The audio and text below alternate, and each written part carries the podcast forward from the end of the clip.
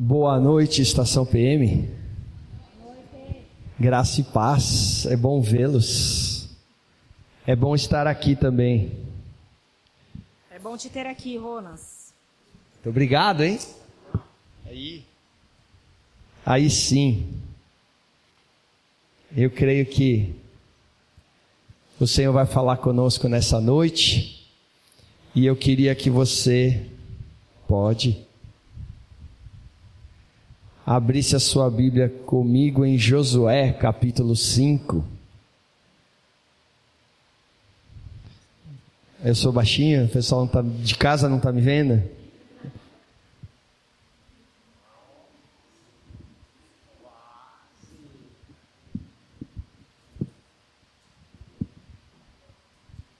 Quase que caiu aqui o notebooks. Mas beleza. Pessoal de casa, vem para a igreja. Vem para a igreja que é mais legal. Glória a Deus. Vamos lá, vocês acharam? Josué capítulo 5. Como o Senhor falou com Josué, ser forte e corajoso, que nós vamos ler o capítulo inteiro, tá bom? Beleza? Vamos junto? Tá bom. Tô achando que vocês estão desanimados hoje. Sou eu que tô aqui, vocês? Você também está achando? Ei, PM, o que está acontecendo, hein? Cuidado, hein? Cuidado, tinha um povo meio desanimado de manhã, lá em BH, os, os últimos dias não foram muito, muito legais, não. Os caras tomaram uns presta atenção lá. o Biel e a Biela já estão rindo aqui que eles pegaram duas vezes, porque eles precisavam ouvir duas vezes. Mas Deus é bom. Vamos lá. Vamos ler na NVT, né, Sara? Obrigado.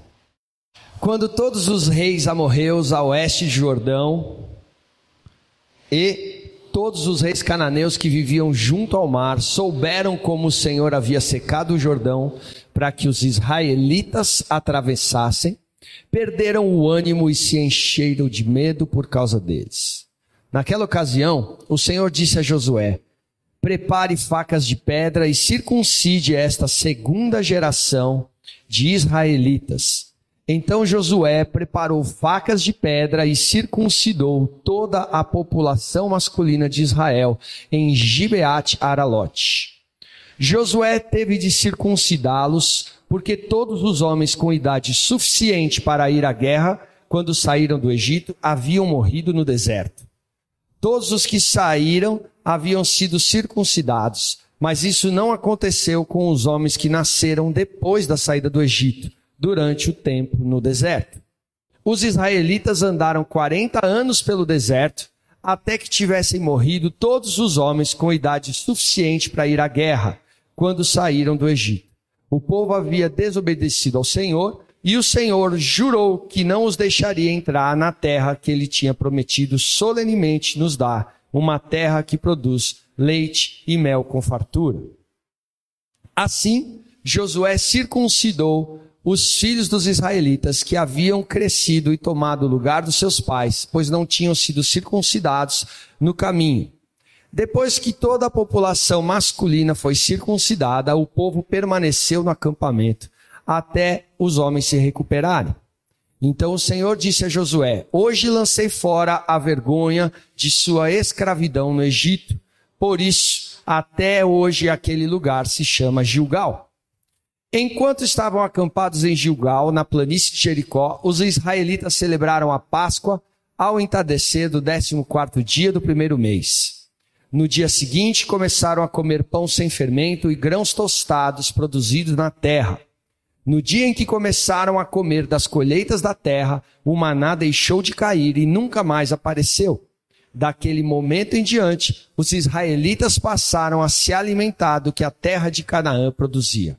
Quando Josué estava perto da cidade de Jericó, olhou para cima e viu um homem em pé diante dele com uma espada na mão. Josué se aproximou e lhe perguntou: Você é amigo ou inimigo? O homem respondeu: Na verdade, cheguei agora e sou comandante do exército do Senhor.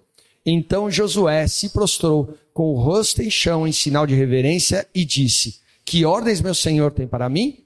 O comandante do exército do Senhor respondeu: Tire as sandálias, pois o lugar em que você está é santo. E Josué obedeceu. Até aqui. Vamos orar? Pai Santo, fala conosco pela tua palavra, pelo teu espírito. Usa a minha vida e prepara os nossos corações. Fala com cada um aqui e conduz-nos àquilo que o Senhor tem para nós nessa noite. Faz isso para a honra e glória do teu nome e nós pedimos assim em nome de Jesus. Amém. Queridos, então a gente viu aí o capítulo 5, essas três é, passagens, blocos de texto que diz sobre o povo de Israel se circuncidando, né, para poder possuir a terra, a Páscoa e depois o comandante do exército do Senhor que aparece a eles. E para a gente entender o que está acontecendo aqui no capítulo 5 e o que o Senhor quer falar com a gente, a gente precisa dar uma recapitulada no que acontece nos outros quatro capítulos anteriores de Josué. E no capítulo primeiro, ah, a palavra diz que Moisés era morto. O líder que tinha servido para trazer a libertação e a lei para formar o povo, a nação de Israel, agora tinha sido recolhido ao Senhor, sepultado por ele, e Josué, então, assume o seu lugar e vai fazer o povo atravessar. E aí, conforme eu brinquei, capítulo 1, que todo crente que fez escola dominical conhece, Josué 1,9, ser forte e corajoso. Não te mandei eu ser forte e corajoso. Mas essa coragem não era uma coragem para guerrear. Depois, se você olhar com atenção o texto, você vai ver que a coragem que ele pedia era para obedecer aos mandamentos e à lei de Deus.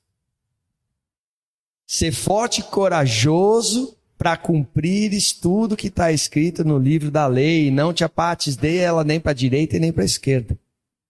Eu sempre digo para as pessoas com quem eu converso, e às vezes são confrontadas com a palavra de Deus, e eu falo: olha, ser crente é muito fácil, só precisa de duas coisas: humildade e coragem. Humildade para você se enxergar da maneira como a palavra de Deus te revela e mostra quem você é, quem ele é e o quão falho você ainda é, e coragem para obedecer o que ele vai te pedir, para cumprir aquilo que ele te pede. E isso é algo que todos nós precisamos ter. E aí vem, no capítulo 2, uma figura bem corajosa, que é a famosa Raabe. E Raabe recebe os espias que Josué tinha enviado para olhar a terra, e ela fala para ele: Olha, deixa eu te contar uma coisa. A, a notícia de quem é o Senhor, do Deus de Israel, já chegou no mais profundo, no mais baixo dos lugares da cidade de Canaã que era o bordel que ela comandava. A fofoca corria solta lá. Nós sabemos o que Deus fez, como abriu o mar, como fez o povo de Israel passar. E por isso está todo mundo aqui com o coração sem alento, sem força, desmaiado, porque sabemos que tem um povo que anda com Deus, que Deus é por eles, que destruiu a nação mais poderosa e que vai lamber a gente como o boi lambe a água. O Senhor vosso Deus é Senhor acima nos céus e embaixo na terra. E aí a gente sabe que a gente percebe algumas coisas aí, né? Primeiro, como o convite para o arrependimento ia adiante para todas as nações. Ela sabia quem Deus era, a justiça que ele tinha feito, como ele era poderoso para salvar. E ela então foi a única daquela cidade de Jericó que se arrependeu. E ela falou: Porque eu sei que o Senhor vosso Deus é o Senhor em cima nos céus e na terra. O Senhor, queridos, ele não deixa de dar testemunho de si mesmo e não precisa que você ou eu defendamos o seu nome. O nome dele é famoso porque ele é grande. E essa noite eu quero que você entenda a grandeza do seu Deus e o que ele fez por você. E é por isso que a gente está relembrando estas coisas. E aí, então, no capítulo 3, Josué prepara para entrar. Eles ficam três dias ali acampados naquele lugar chamado Gilgal. E aí ele então chama a arca, aquele episódio que vocês também conhecem, o Jordão estava na sua cheia, na sua vazante, não dava para ver a outra margem, e a arca do Senhor, os sacerdotes vêm e param no meio do rio, e o rio se amontoa na nascente, é cortado, a água continua correndo, fica o espaço, o povo de Israel passa em pé enxuto. E aí a gente vê então novamente o Senhor intervindo, para que aquelas águas, como tinha sido no Mar Vermelho, águas que eram de impossibilidade, águas que eram de juízo, de separação, fossem removidas e o povo de Deus pudesse passar, se tornando água de juízo para quem ficou para trás. Aí eles vêm, constroem um monumento, o Senhor manda eles tirarem doze pedras do rio, fazerem uma torre, escrever a lei de Deus ali, para que isso fosse, então, ensinado às outras gerações. Quando no futuro os seus filhos perguntarem o que significa isso, e aí você vai dizer, o Senhor, está no 4:23, o Senhor fez secar as águas do Jordão diante de vocês, para que vocês passassem, como o Senhor fez no Mar Vermelho, que secou e nós também passamos. E é interessante, porque aí ele fala: para que todos os povos da terra conheçam que a mão do Senhor é forte, a fim de que temam ao Senhor, vossos, vosso Deus, todos os dias. Por que, que é interessante? Porque Deus está pegando um episódio que já tinha acontecido, que foi quando ele libertou o povo do Mar Vermelho. Mas esse povo que atravessou o Mar Vermelho não andou na lei do Senhor, quebrou a aliança, e aí eles foram condenados a morrer no deserto.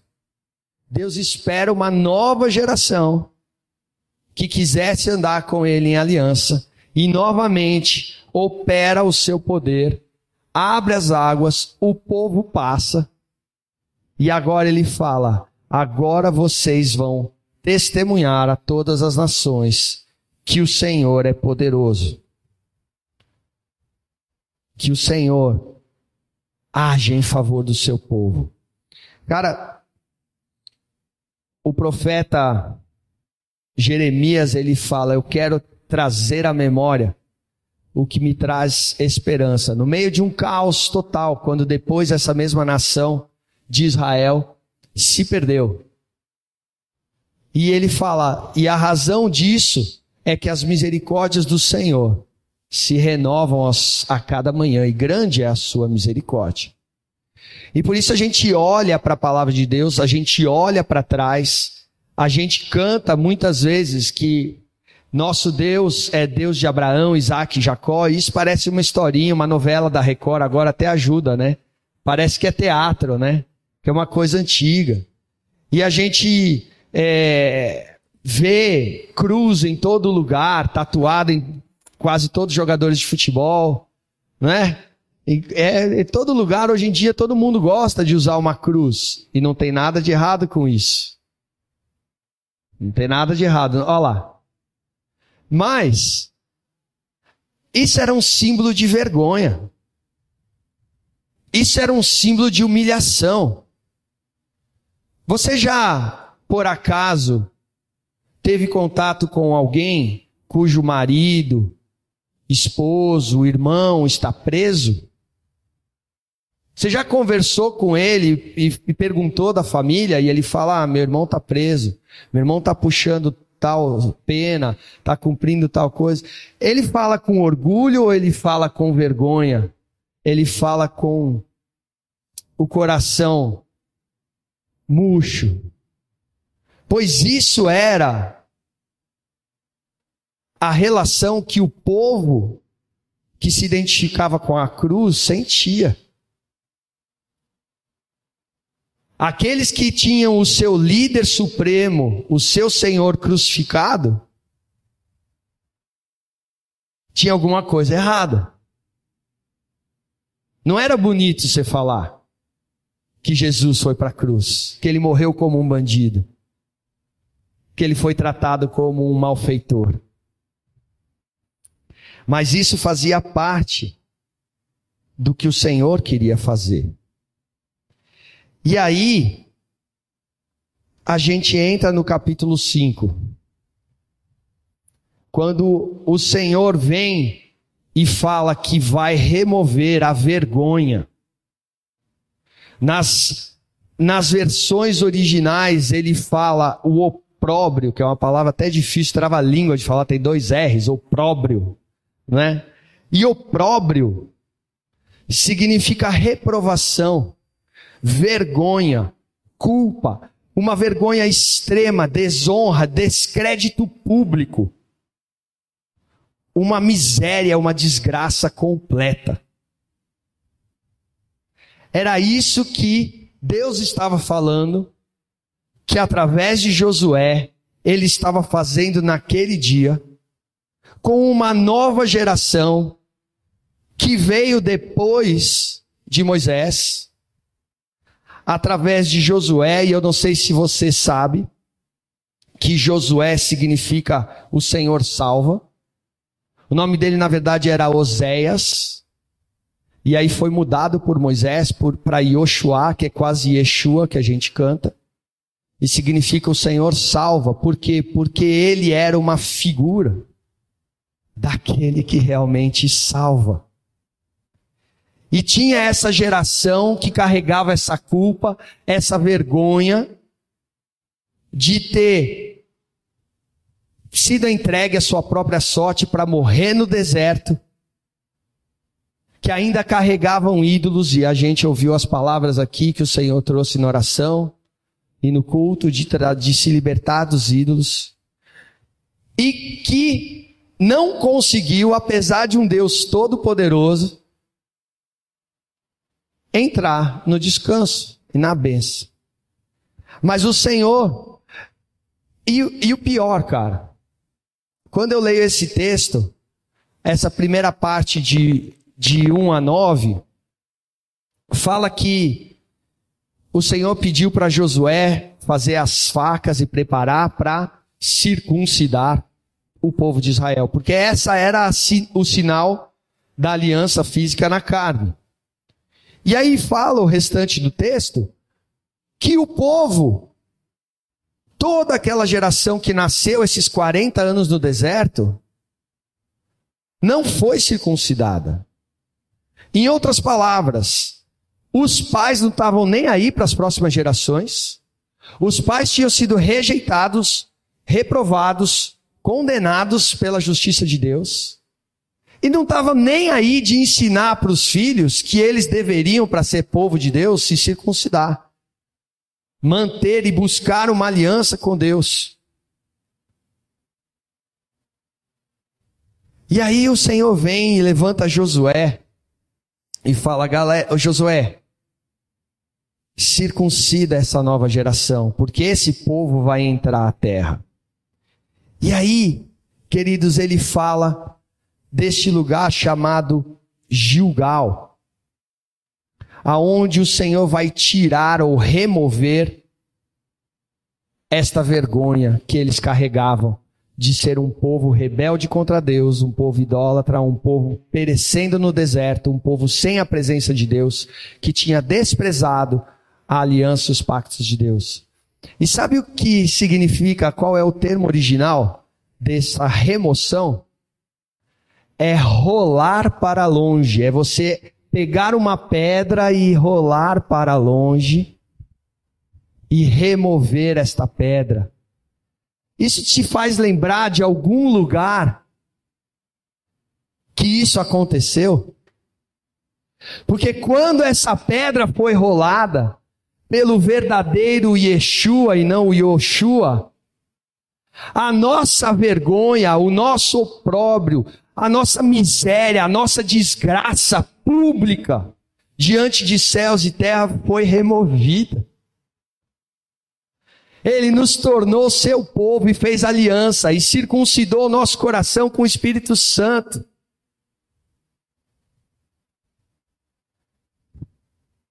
E era isso que o Senhor estava falando. E através do Cordeiro de Deus, Jesus, a gente entra então nesse descanso, nessa nova realidade existencial. Não mais a vergonha, a escória do mundo, mas justificados pela graça, nós temos paz com Deus. O João pregou aqui outro dia, João, Romanos 5. Nós somos reconciliados e agora a gente anda em parceria com Deus. Administrando, sendo mordomos da criação com Ele, antecipando a consumação do reino. Por que, que você fala isso, Ronaldo? Porque a partir do versículo 9, eles então, por causa do cordeiro, do sangue do cordeiro, e aí a Páscoa você já sabe, depois de terem sido libertos, a salvação provida pelo Senhor, o Cordeiro de Deus que tira o pecado do mundo. Eles então renovaram, fizeram aliança com o Senhor, celebram a Páscoa como um memorial para dar glória ao sangue do Cordeiro. E aí diz que então eles comem do fruto da terra a partir deste dia. E o maná cessou. Sabe o que isso fala para mim? Que a maldição de Adão, que com o suor ele ia trazer o fruto da terra, que a, a necessidade das promessas, das palavras do Senhor enviarem a salvação, que é a representação do maná no deserto, enquanto a gente ainda não tinha acesso a Canaã, já estavam cumpridas. Jesus falou, quando foi tentado pelo Satanás, transforma essa, essa pedra em pão. Ele falou, nem só de pão vive o homem, mas de toda palavra que sai da boca do Senhor. E esse versículo está lá em Deuteronômio, quando Moisés explica para o povo de Israel por que, que Deus tinha dado o maná. Para que eles soubessem que nem só de pão vive o homem, mas de toda a palavra que sai da boca do Senhor. E qual foi a palavra que ele deu? Ah, era a promessa da redenção no Cordeiro. E agora quem entra em aliança com ele e tem acesso ao descanso, não precisa mais de maná, está consumado, está cumprido. Agora você desfruta da comunhão na terra onde o Senhor reina com o seu povo. Agora você tem acesso a Ele. Agora Ele está no meio da gente. Agora a gente se senta à mesa com Ele. E por isso no versículo 12 fala que eles então começaram a comer da terra de Canaã. E aí vem, queridos, o saudações aos palestrinos, parabéns por mais um caneco, vocês mereceram. Aí vem então essa cena de que a gente já conhece, o Mar já pregou aqui sobre esse encontro com o príncipe, o comandante superior o comandante ou capitão dos exércitos do Senhor, depende de qual versão você lê, esses são os termos. E aí, quando ele chega, essa versão não está muito legal desse encontro. Porque ele fala, ele pergunta, você é, é volta um, Sarinha. Você é amigo ou inimigo? É a pergunta de Josué pro anjo. E aí aqui a tradução fala, não, na verdade eu cheguei agora, parece que está enrolando. No texto original ele fala, não, não é nada disso. Nenhum nem outro. Porque ele pergunta, você é por nós ou contra nós? Na verdade a pergunta é, peraí, eu sou o príncipe, o comandante, o capitão, o general, o que você quiser, menos tio, brother, camarada, o rei da glória. E ele falou E eu sou o comandante dos exércitos do Senhor. E isso não fala só de anjos, quando a palavra de Deus fala do Senhor dos exércitos, ou Lord of Hosts em inglês, ele fala de todo ser vivo, de toda a criação, dos exércitos de seres vivos da terra, de todas as nações.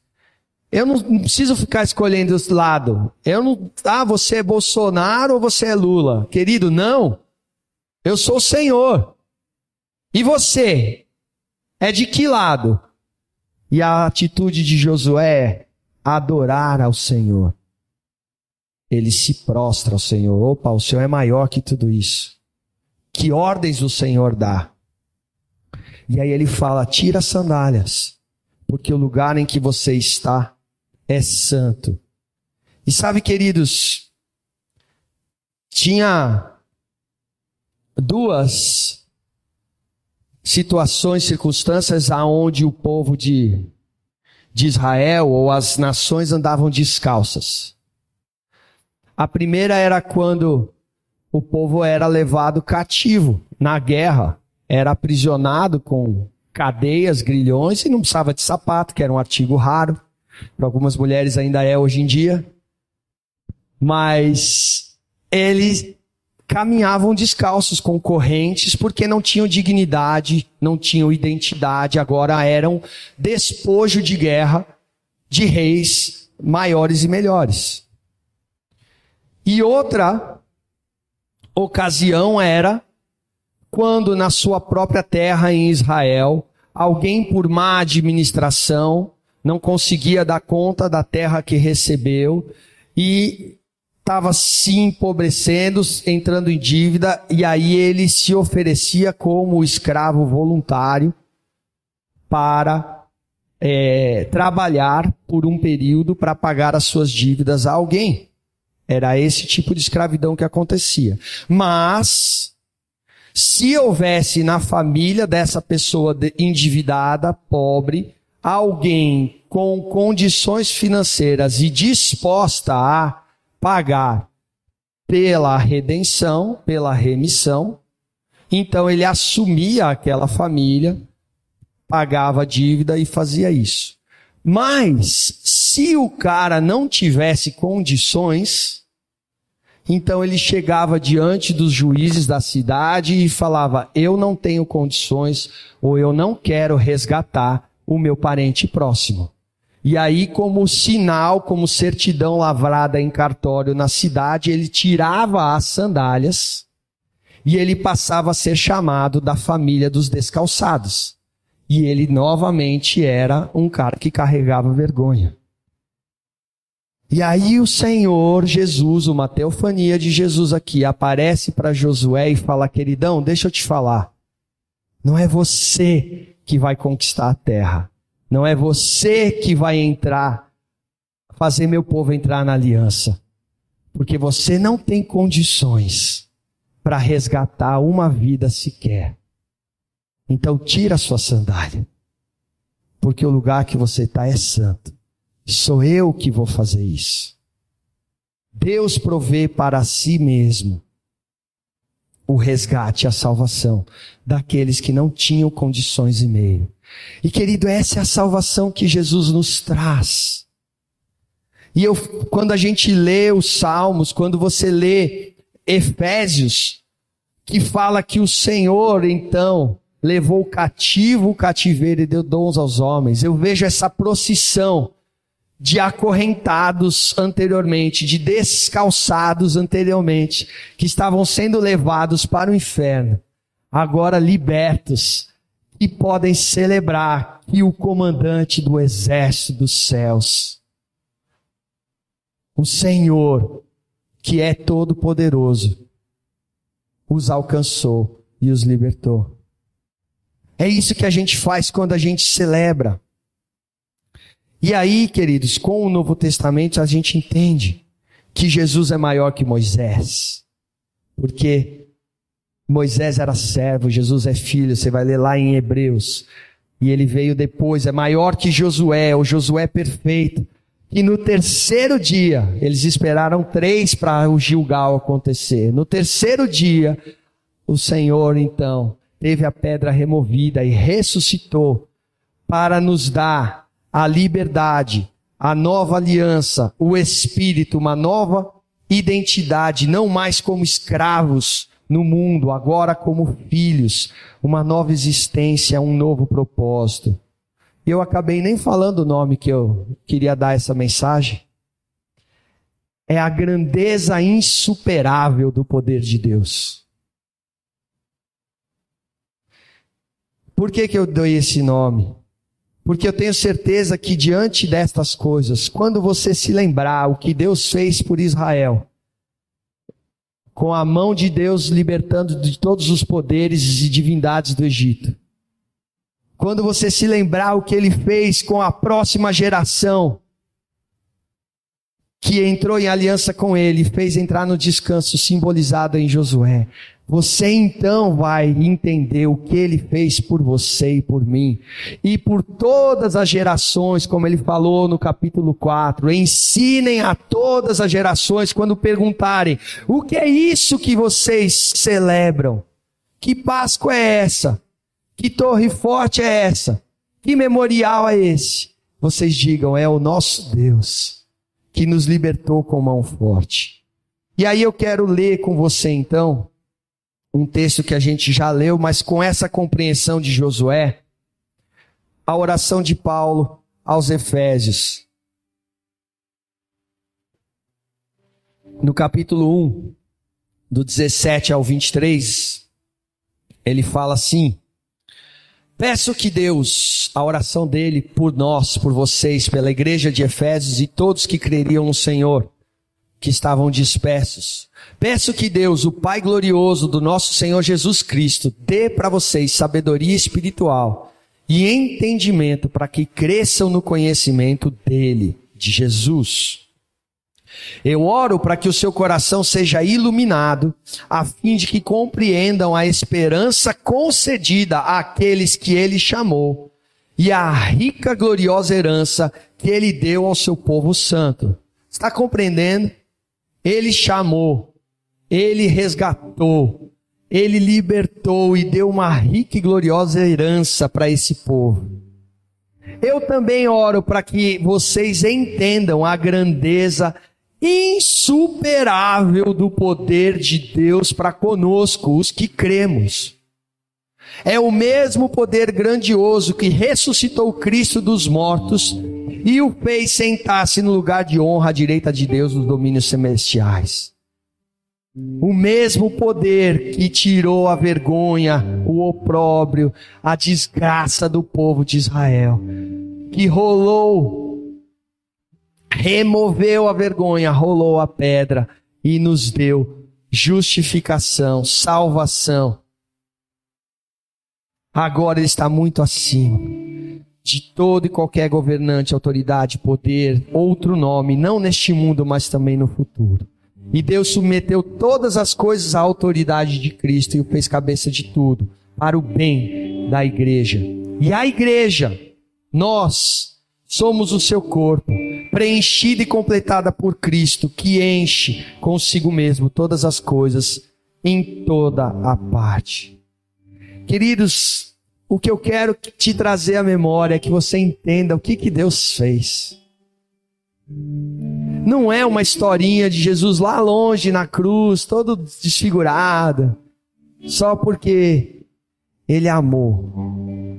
Ele tirou a nossa vergonha, a nossa miséria, a nossa indignidade, a nossa escravidão, aquilo que só você não via, mas o mundo inteiro espiritual via. e ele nos tornou dignos, recebendo sobre si o castigo e nos fazendo entrar na aliança. Ele iniciou essa salvação, não é você que faz nada. Ele proveu para sua glória e fama o Salvador. No terceiro dia ele conquistou a vitória e condenou o pecado. E ele comprou para si mesmo um povo, tirando da vergonha pública, testemunhar geração após geração a grandeza insuperável do poder de Deus que opera em nós. Você percebe a profundidade do amor da obra? Ele não te salvou para que agora você saia vivendo como você quer. Ele quer estar no nosso meio, em comunhão. Ele quer ter relacionamento, ele quer que você entenda o que foi que ele fez. Ele usou a história para dar um, um vislumbre do que ele estava fazendo. Mas naquela cruz ele falou: está consumado. A sua vergonha, a sua culpa, a sua miséria, a sua indignidade, a sua impotência, a sua escravidão, eu removo na minha morte e ressurreição. O que te amedronta? O que pode o que pode te paralisar? São os problemas da vida, é a circunstância. É perigo, é espada, é fome, é nudez, é altura, é profundidade, é demônio, é principado, é potestade. Nada pode nos separar, porque eu estou bem certo. Eu estou bem certo, eu sei o que ele fez por mim. Eu sei. E agora eu sou dele. Eu vivo para ele, eu conto. Como as doze pedras representavam as doze tribos e os doze apóstolos representavam agora a igreja. E os discípulos agora completam essa obra perfeita e continuam testemunhando de geração em geração a grandeza insuperável daquele que me chamou das trevas para sua maravilhosa luz. Não foi pouca coisa o que ele fez por você. Você não merecia, você não tinha condição. Ele proveu para si mesmo a salvação. Ele removeu a sua vergonha. E agora, como você responde? Como você vive? Como você corresponde? Sendo a igreja que Ele chamou para ser? Para que Ele seja o cabeça e preencha todas as coisas, testemunhando a cada geração. Para de olhar para o seu problema. Para de achar que você não merece. Você não merece mesmo. Você era escravo, miserável, entregue a toda sorte de paixões e prazeres, indo na corrupção do mundo, carregando uma bola de ferro no pé, descalço, indo para o inferno.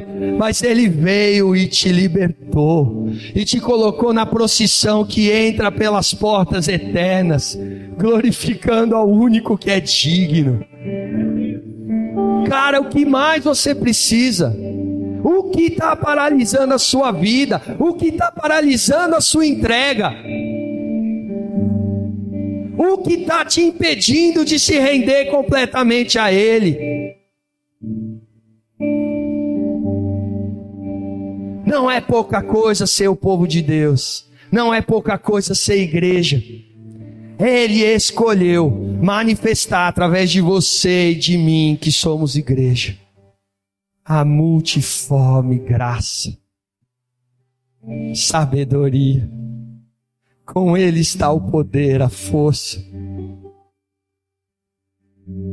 Nem morte, nem vida, nem poder, nem altura, nem perigo, nem nudez, nem espada.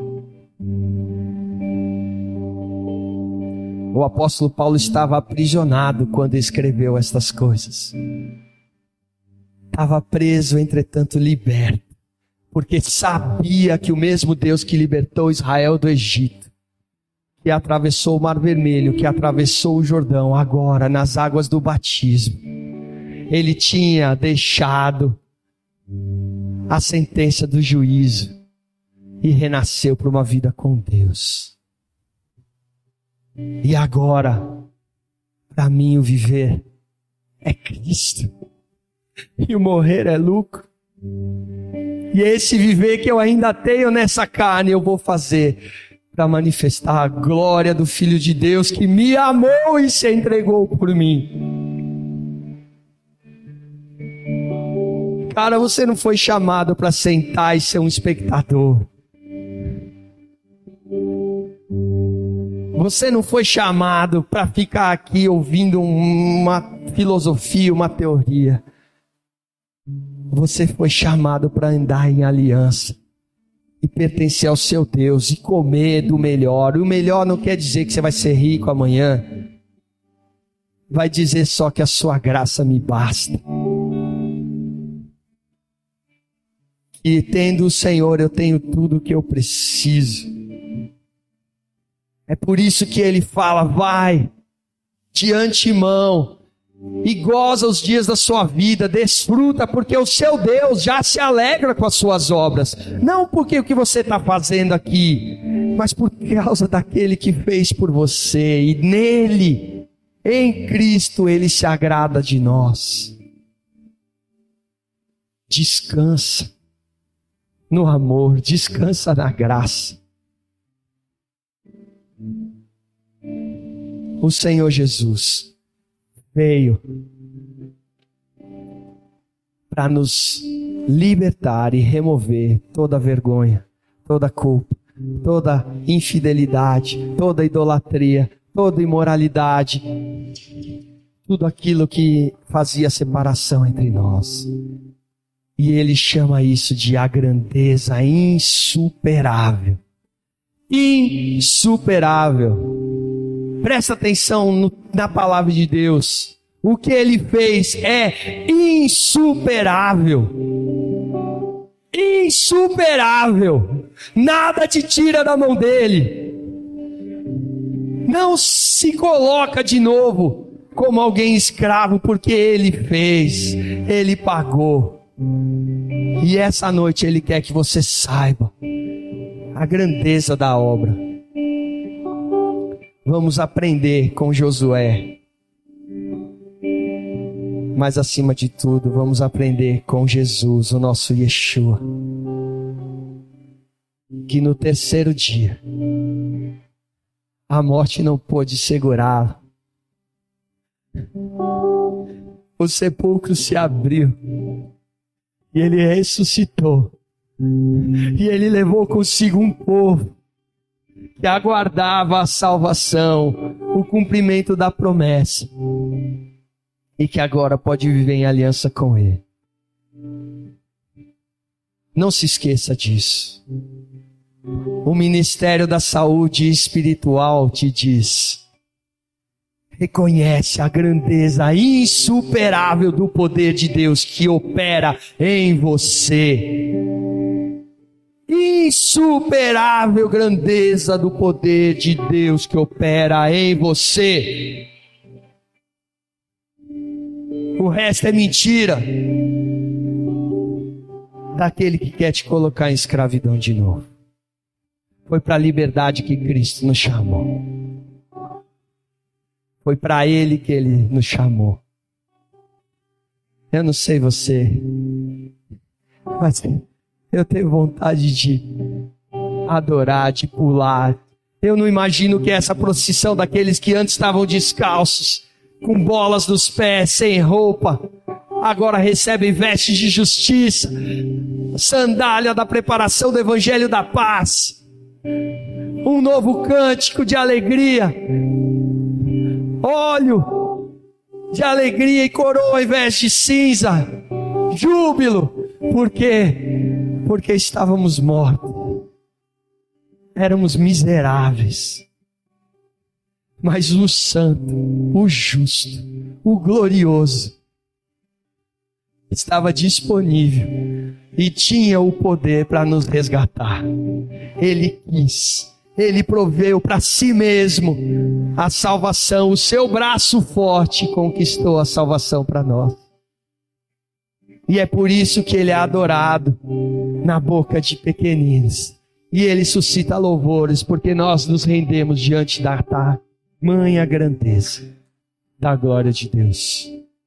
Que você viva essa realidade, queridos. Não é pouca coisa ser igreja de Jesus Cristo.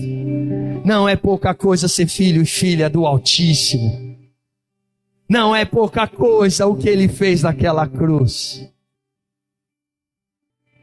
Que você viva no poder da ressurreição. A novidade de vida que Jesus tem.